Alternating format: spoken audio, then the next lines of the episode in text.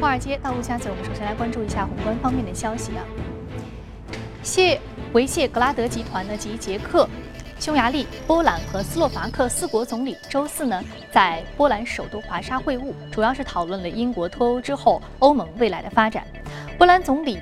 西德沃在会后表示，欧盟正面临着特殊时期。维谢格拉德集团会更加积极地参与欧盟改革。他建议欧盟先解决眼下急需解决的问题，比如说啊，保障欧盟公民的安全，加强对于成员国政策执行的监督等问题。对于欧盟改革问题，他指出必须坚持商品自由、服务自由、资本自由和人员自由的原则。欧洲中央银行昨天召开例行货币政策会议，决定维持欧元区三大关键利率不变，同时决定将每月八百亿欧元的购债计划至少持续至明年三月。各个央行关于在必要时随时准备提供更多流动性的表态，以及宽松货币政策和强有力的监管框架，都有助于将市场压力保持在可控范围内。德拉吉说。欧洲央行将继续密切关注经济和金融市场变化，确保宽松货币政策传导至实体经济。未来数月，在获得更多信息后，欧洲央行将能更好地重新评估宏观经济条件，尤其是通胀和增长变化的路径及相关风险。六月份欧元区通胀率由上月的负百分之零点一升至百分之零点一，为连续两个月上升。对此，德拉吉表示，通胀回升主要得益于能源及服务价格上涨。未来几个月，欧元区通胀率预计仍将处于非常低的水平。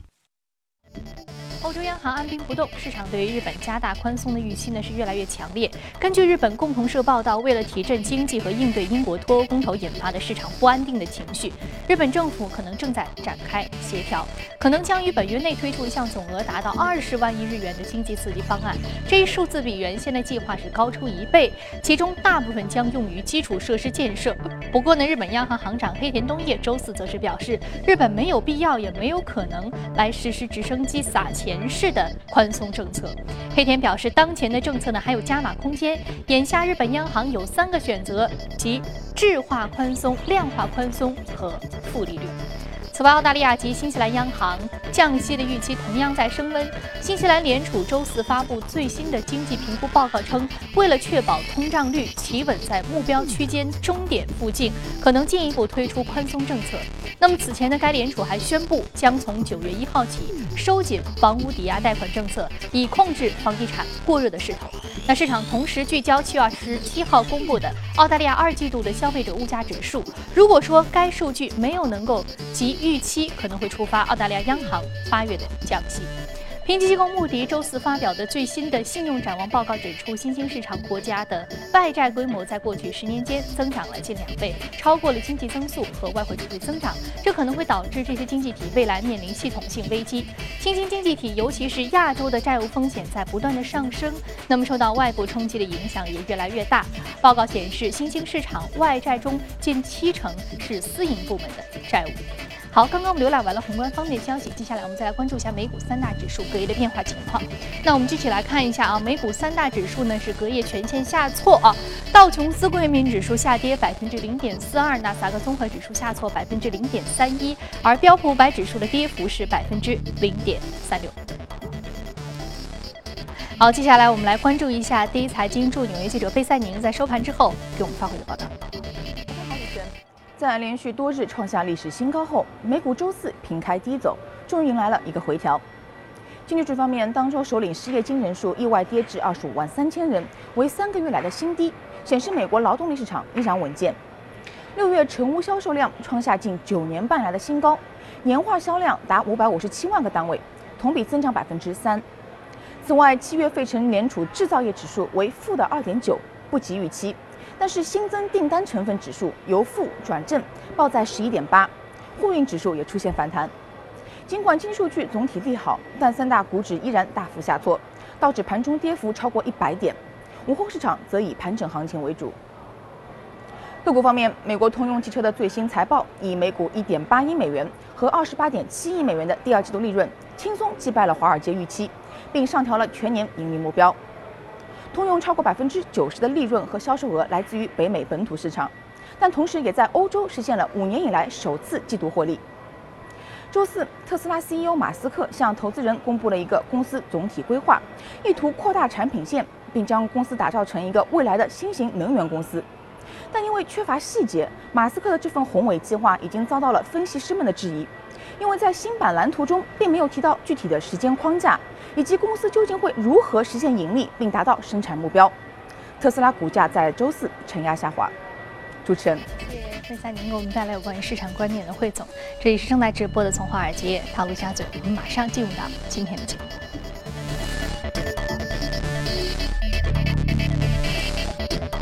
今天我们请到现场的嘉宾呢是评论员马一徐女士，马老师早晨好。嗯，我们说中国加入 WTO 现在已经超过十五年了。是的，我知道十五年是一个非常重要的时期啊，在这个时期当中，我们有一个长达十五年的适应时期。对，呃，那在这十五年当中，其实中国企业走出去或者说引进外资的这个步伐是越来越快了。那么在您看来，这十五年当中，中国已经准备好迎接更加自由、更加流动性更强的这个国际市场了吗？呃，应该说是越来越适应目前的整体的全球的这种格局和大环境。那么，呃，就算是有一些不能。呃，完完全全适应的，那么十五年已经到期，这个截止时点是在二零一五年的七月份。在这之后，中国势必要按照原来的约定，逐步的加快对外开放的步伐。这个是呃，应该是没有任何的在上面的这余地了。基本上就是这样一种情况。嗯，那我们说到，其实现在呃，也包括中国很多企业进行这个海外并购，嗯，也包括很多中国资本走出去。嗯，这个过程当中，应该说是和这个国际资本的连接越来越紧密了。是的。但是我们看到今年是一个比较特殊的一年，或者说风险上面这个浮动比较大的一年。我们说到有一两只黑黑天鹅已经正在起飞，或者是已经起飞。嗯。也包括现在全球经济的一个相对而言疲弱的状态啊。那如果在这个时点上恰好这个十五年的期限已满，那么对于中国企业来说，机遇和挑战，您觉得哪一个更大呢？肯定是机遇更大一些，这个是毋庸置疑的。那么我们看到的就是，呃，中国正在去产能化，也就是淘汰落后产能加速的过程当中。呃，所以我们看到的就是很多的战略层级上面已经把这个提到了越来越高的呃角度上面。特别是二零一六年两会之后呢，呃，已经提出来是以涉钢涉煤，也就是煤炭和钢铁为主线来进行去产能化的这样的一个加快进入深水区的步伐。呃，在这之后，我们也看到在时点上，呃，也就是从六月和七月份这两个密集的时点上看到的就是宝钢和武钢的重组的开始，中铝和港中铝的重组，再有一个就是中粮，呃。可以认为是合并中纺的这样的一个呃动作的开端，在这个时点上，我们同时看到一件非常重大的事件，也就是很多人其实可能还没有注意到，也就是七月十九号，国务院发布了一个决定，是有关四大自贸区的。那么在这个里面涉及到对外资开放五十一项，呃政令的。发布和更改，也就是大部分原来涉及到对外资开放的，由审批制改为呃呃由原来的审批制改为现在的这样的一个备案制。另外就是呃很多的项开始对外资进行独资或者是控股权的这样的一种开放。呃，我们知道就是里面涉及到的，比如说就像刚才提到的钢铁，还有很多的涉及到能源和资源类的，比如像铁路啊、呃水利啊、盐业啊。呃，还有甚至就是刚才提到的和旅游以及就是粮食和大宗商品有关系的这样的一些领域，那么可以认为这些就是和我们提到的去产能化的步调非常非常一致的这样的一种动作的出现，这些呃密集的在同一时点发生，可以认为是呃中国的一种意味深长的表示，因为 WTO 已满，我们要更多的进行对外开放，那么很多的外资就会看到这个机遇，会进入到中国市场来。那么，呃，这样子的一个去产能化的过程当中，那么外资又加大了开放的步伐，他们参与到其中就是一种顺理成章的现象。如果能够更深度的参与到去产能化，特别是中国的这种供给侧结构性改革当中，也就是一个混合所有制的改革的进程当中，那么未来可以认为中国的改革的进程。会加快进入到深水区去啃硬骨头的步伐也在加快。举个例子啊，比如说我们昨天看到，其实，嗯，现在要加大全国的铁路嗯，这个干线网络的这个建设。对，啊，那这个这个也明确提出是非常非常欢迎社会资本参与其中，对的，来分享这样的一个大家基础设施建设的红利。是。那么这个社会资本可不可能包含外资？呃，我认为大概率应该会包含。嗯，呃，可以认为就是未来，呃，我们除了民资作为社会资本之外，外资肯定是里面很重要的一个议程。就比如说。刚才提到的钢铁就提到了，在自贸区当中，呃，外资是可以独自生产的。那么旅游也好，还有刚才提到很多的领域也好，所以就是包括你说的铁路，还有未来的在电力、在煤炭，我认为大概率都会从目前仅仅限于自贸区而开始逐步的向。呃，整个的社会甚至全领域去开放，这个可能是一个逐步的推进的过程。嗯，我们说这个逐步推进的一个过程，先是从像自贸区这样对于外商特别设立的，或者对于这个境内外资本流动相对而言比较频繁的这样一个领域设立的一个专门的这样一个实验实验田吧。对，因为那接下来会更多的往内陆地区很多的其他的基本。或者说传统的产业去延伸，对，因为自贸区它作为一个桥头堡，一个对外资开放的窗口，有很多的政策其实是非常灵活而且便利，甚至还可以加大未来的这样子的一个。呃，变通或者是创新的步伐的。其实我们说，其实外资引入到我们很多的，包括甚至说基础设施建设行业，也包括其他很多的这个传统行业的过程当中，好处肯定是显而易见的。对，包括更多的一个资金流入，更多的一个技术创新，以及甚至是一些专利的项目的引进。那么我们从呃。另外一方面来看，如果我们从挑战这一方面来看，我们的企业应该以什么样的姿态啊，更好的来应对这样一种可能的未来的一个相互的适应，或者说相互需要去理解对方不同商业文化所带来的一些冲击呢？对，呃，就像你刚才提到的，我们已经有十五年的时间去适应这个过程，也知道未来是一定要开放的，所以。在一个双向的人民币的这种可兑换领域，以及包括我们自己的以国企和央企为主导的这样的一些大型企业的走出去的，以及民资的走出去，已经在这十五年当中逐步的在进行了。而且，从去年下半年开始，这个步伐也是加快的速度非常的大。也就是我们对外重组和并购的现在的呃利用外资的。这个金额已经超过了我们实际的跟外资合作的这样的一个呃层级，所以呢，可以认为中国的企业已经在做主动性的适应。所以呢，现在基于呃十五年已过，所对应的也就是对等的对于外资的开放，也在同步的进行当中。可以认为我们中国的企业在很多的层面上已经开始逐步领略到和外资合作方面所遇到的一些困境和难关。我们自己的企业也在做方方面面的努力和适应挑战的过程，所以我们要看的就是在未来的这个以去产能为主导的这样的一个双向的对冲和对垒以及机遇的这样的一个承接的过程当中，会有更多的企业呃适应，同时做得更好，而且更重要的就是未来这个去产能的过程，也就是央企国企的融资也好。呃，兼并重组也好，甚至脱贫脱口也好，都要在我们 A 股市场完成，这是一个重大的机遇，因为会有越来越多的外资看中中国的资本市场，特别是 A 股市场的机遇。那么这些资金进入到中国的步伐的加快，势必对于 A 股市场未来的健康和这样的一个更呃倾向于利好的这样子的一个运作。会产生非常正向的、积极的引导作用，所以应该说，对于 A 股来说是一个重大的利好。大家可以就是更多的从一个机遇的方面去看待这件事情。当然说，挑战是必然的，那么我们迎头赶上就好了。嗯，我们说到除了企业间的合作以外啊，资本市场的配套也需要跟上，更多的外资可能会。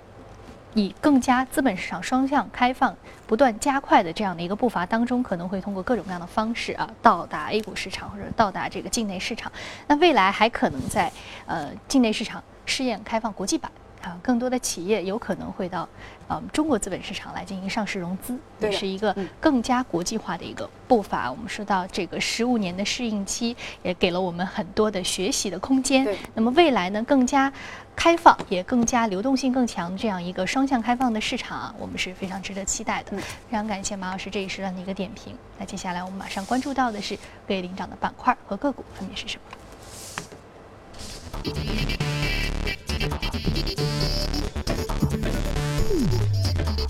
板块方面，银、黄金、摄影设备、通讯设备和铜是领涨的板块。那我们再来关注到的是个股方面，来自于生物技术、农业建筑机械、多元化娱乐、餐饮和特殊零售板块的相关个股是领涨的。我们今天要说到的是易贝电商板块的一只个股，上涨幅度百分之十点九三，目前的价格是二十九点九四美元每股。业绩靓丽，致使易贝的股价大涨将近百分之十一。易贝大家应该是比较熟悉的，在淘宝啊，在阿里巴巴迅速崛起之前，易贝是电商，甚至说当时是一个这个易贝易趣拍卖的这个平台，是在中国当时占领过一席之地的，甚至说是一个尖端的龙头企业。但是后来因为这样一个行业格局的一个变化，使得易贝逐渐淡出了中国市场。但是在于美国市场来说，易贝依然是一只电商的龙头股。对，嗯，而且它还涉入了一些互联网的软件的这样的一些。行业应该对它的业绩方面也确确实实有一定的提升，而且这次发生这样的异动也有几个重大的事件，比如说我们也确确实实中国市场熟知的 PayPal，它在七月六号把这个呃部分的业务给呃洗出掉了，所以这是一个重大的事件，对它的股价有正向的影响，已经在这个基础上上涨了百分之十六。那么在这之后呢，还有就是它的呃对于股份回购的计划的加强。另外一件事情就是主要的影响，就是因为它现在呢，呃，业绩方面发布了之后，呃，不管是营收还是净利润都是超预期。现在每股收益达到了零点八美元，这是一个非常亮丽的表现，所以呃，使它这样的一个隔夜的数据出现了非常明显的上涨。嗯，好，我们看到它主要是这个业务上面这个 PayPal 的一个业务格局的改变啊。包括它整本身的一个这个资产的一个更独立的一个运营，所以使得它股价出现了一个上涨。我们说 PayPal 这个是一个呃支付板块的龙头，或者说是呃先驱者。嗯，之后的 Alipay 啊，还有包括这个 Apple Pay 啊，也是在 PayPal 之后所出现的。对的。好，那有关于支付板块呢，我们最近也是比较关注的，但是在未来节目当中也将逐一为您盘点。那接下来我们再来关注到的是其他方面的消息，在此之前先进一段广告，广告回来继续接着聊。好，欢迎回来，这里是正在直播的从华尔街到陆家嘴。接下来我们来一组重要的全球公司资讯，继续来关注一下美股财报季。全球第二大个人电脑处理器制造商 AMD 公布二季度的营收十点二七亿美元，环比增长百分之二十三，同比增长百分之九，这也是 AMD 的营业收入两年以来首次同比增长，同时第三季度也有望增长。AMD 在业绩沉浮当中挣扎十年之后，公司 CEO 丽萨苏称这是意义重大的里程碑式的成绩。公布财报当天，AMD 股价盘后反弹约百分之五。星巴克公布的财报显示，上季度星巴克全球同店销售额增长百分之四，不及预期。同时呢，所有地区销售都出现了疲软的态势，欧洲地区拖累最大，这是巴克莱销售连续第三个财季不及预期。财报公布之后呢，星巴克股价下跌百分之四。国际数据公司周四发布报告，全球智能手表出货量今年二季度同比下滑百分之三十二，首当其冲的是苹果 iWatch 出货量较去年同期大跌百分之五十五。消费者对于智能手表的兴趣在下降，对于硬件更新和软件升级的渴望让 iWatch 销售遇冷。此外呢，根据百度的一项研究，苹果第二季度中国市场收入可能下降百分之二十。全球第二大网络支付公司万事达卡周四宣布，拟以九点二亿美元收购英国支付系统的运营商 VocalLink 百分之九十二点四的股份，用以拓展英国网络支付业务。VocalLink 目前控制着全英的 ATM 的网络。好，刚刚我们看完了全球公司动态之后，我们再回到资本市场和嘉宾聊一聊有关于相关的值得关注的板块和个股方面的情况。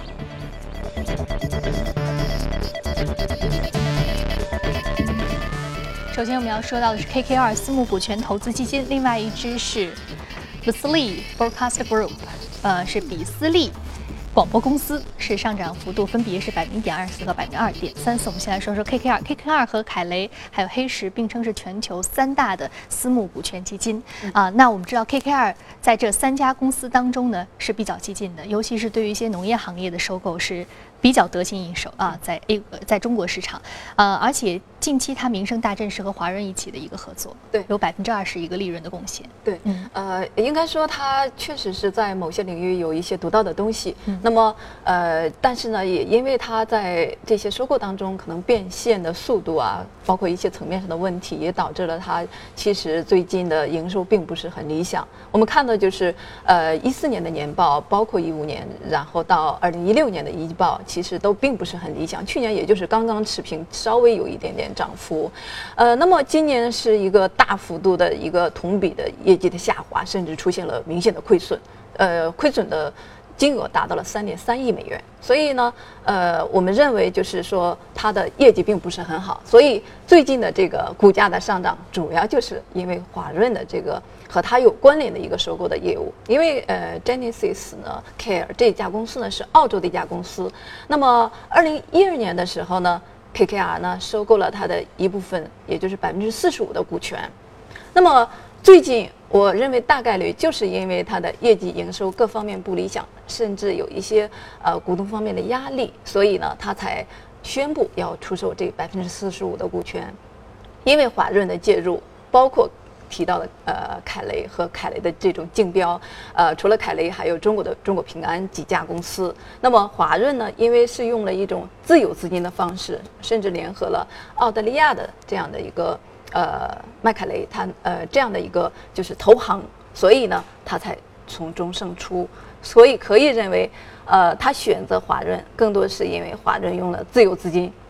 可见他对于资金方面是多么的渴求，所以呢，我们看到的这件事情，就是因为华润给他出了非常高的，也就 Genesis Care 的估值达到了呃十七亿澳元，那么它这百分之四十五所对应的大约就是七点六五亿澳元，那么二零一二年他收购的是是五点五澳元，所以他从中能够大约赚到二点一五澳元。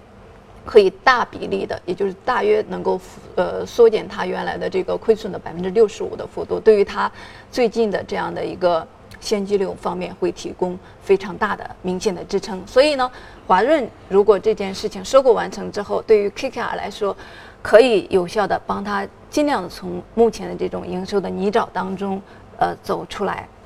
起到非常明显的一种重大的积极的作用。嗯。好，我们知道私募股权它每一次的这个锁定期都非常的长，一般七到十年。对，所以我们说到这个长时间的一个锁定期，它在选择行业的过程当中，还有它的这个盈利增长的计算的过程当中，可能和其他行业都不太一样。对，所以这种一级市场特呃，因为很多的都是没有上市的嘛，或者是说呃，就是一级半的这样的一种呃方式的这种投入，会有一个非常长的变现期。所以对于投行来说，很多的资金。方面，特别是股东方面不能够提供长期支持的这样的一些企业，会形成非常沉重的资金层面的压制。呃，我们也看到，其实中国市场最近这两年也是因为这样的一种原因，很多的挂到新三板的公司也是因为前期这种呃资本的投入之后不能变现，也遭遇了很多的这样的问题的出现，甚至现在在监管层面也是对这个领域开始重点的去监管监察。嗯，这都是同样的一种基调的原因。嗯，所以我记得今年啊，大家说是。资产管理行业迅速崛起的一年啊，那这个资产管理行业当中，很多的观点都提到了啊，股权，尤其是一级市场股权投资啊，是未来大家可能在资产配置方面可能需要去配置一点的。嗯，那么我们看到这个私募股权行业，我们说它的变现期非常的长啊。大概是七到十年，那么我们可不可以划等号？就是我们有的一些高净值客户在配备于这样的一个资产管理的这样的一个份额，比如说要进行一些股权投资的话，那像这样的锁定期，这个锁定较长的锁定期，是不是考虑一个风险因素？另外，刚刚您所说的，我们说这个变现是非常的困难，或者说在变现的这个流程上或者时间上会有一些嗯比较长的这个内心的去等待，或者说有一些煎熬，嗯，该怎么来去应对这个问题？呃。风险因素首先是要考量到，无论它这个是处于一个什么时期，前期也好，中期也好，后期也好。当然，如果说在选择的情况下，包括投资者，呃，包括私募股权基金自己，呃，我其实更倾向于每次跟他们谈的时候，呃，是建议投资于中后期的，也就是至少是中期以后的。那么相对来说，未来的呃变现的前景，即至少非常光明了，而且呢，这样的公司一般会得到。更多的大型机构的青睐，而且可以认为，在这样的一个混合所有制改革的大背景下，也会被更多的央企、国企甚至一些大型企业看中。所以这样的一些呃项目，未来跟大公司、大机构的合作，甚至呃从纯粹的这样的一个专利也好，技术呃技术性主要是中后期它比较成熟的一个市场，或者说比较成熟的一个盈利模式了，这样子啊是比较值得去关注的。对，好，非常感谢马一星老师这一时段的一个点评。今天播出的内容，您可以通过我们的官方微信公众号进行查看。节目的最后，我们来欣赏一下西班牙郊区清明澄澈的美丽星空。根据最新科学统计，由于受到光污染影响，全世界有超过三分之一的人看不到夜空中的银河。这些人包括百分之八十的北美居民和百分之六十的欧洲居民。不过，在西班牙、安达卢西亚等地区，由于人口稀疏，夜空没有受到光污染影响，依然可以看到漫天美丽的星星。人类对星空的向往从史前时代就开始了。那些漫天闪耀的星星，就像神秘的眼睛，诉说着遥远天外的故事。为了弄清楚星星们背后的故事，天文爱好者们从未放弃过对星空的探索。在西班牙安达卢西亚地区，几名业余天文爱好者打造了一个以观赏星空为特色的旅游项目。这一项目已经持续了十五年之久。现在，来自马德里、巴塞罗。